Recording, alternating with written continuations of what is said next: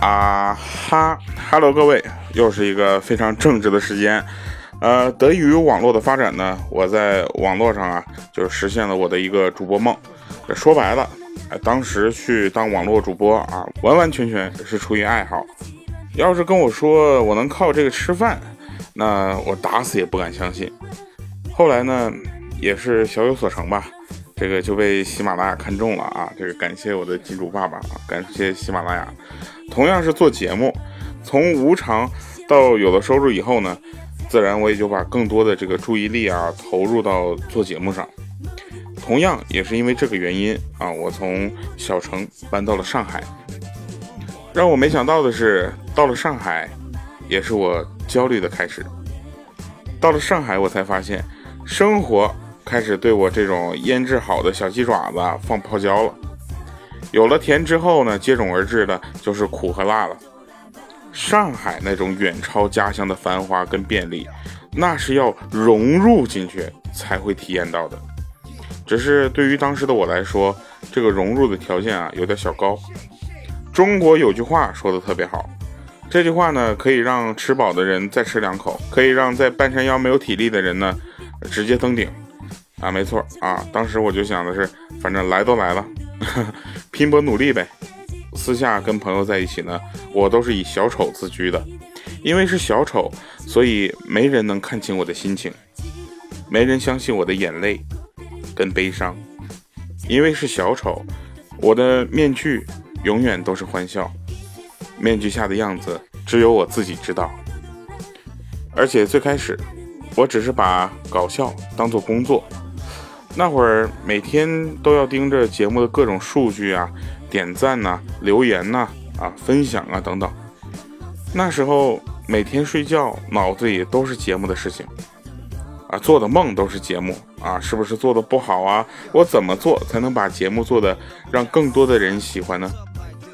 当时想的就特别简单，节目火了，那么我当时面临的种种经济上的焦虑呢，一定会迎刃而解的。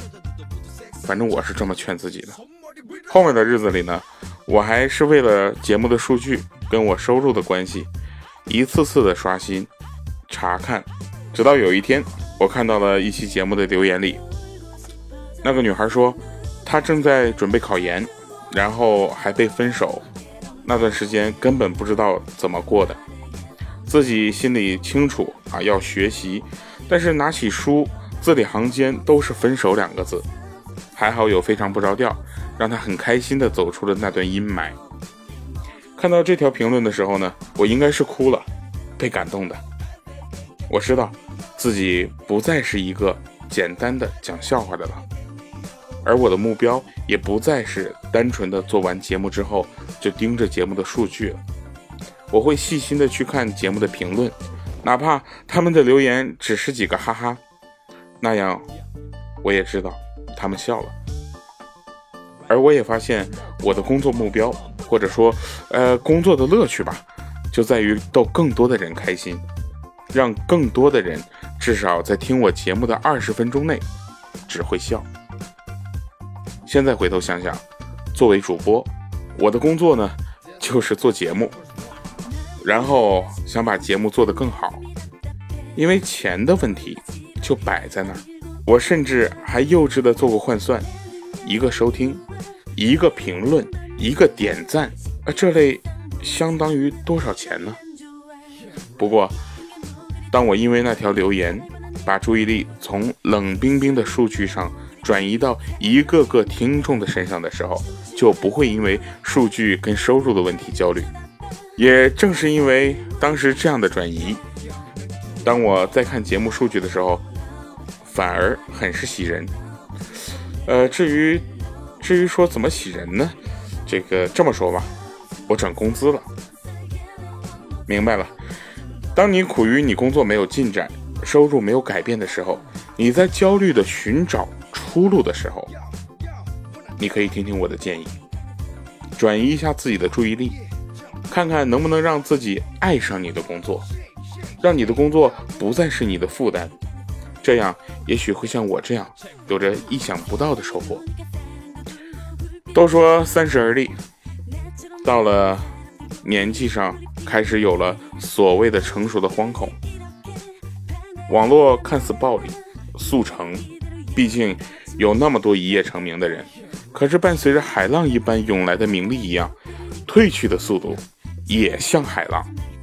想到这儿，我就开始焦虑起我的生活。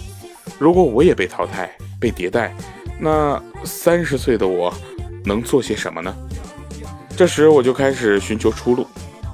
除了节目，我还能干点啥？炒股不会，兼职太累。偶然间翻节目留言的时候，我发现好多人说之前翻唱的音乐不错。哎，这也是一言惊醒梦中人的感觉啊！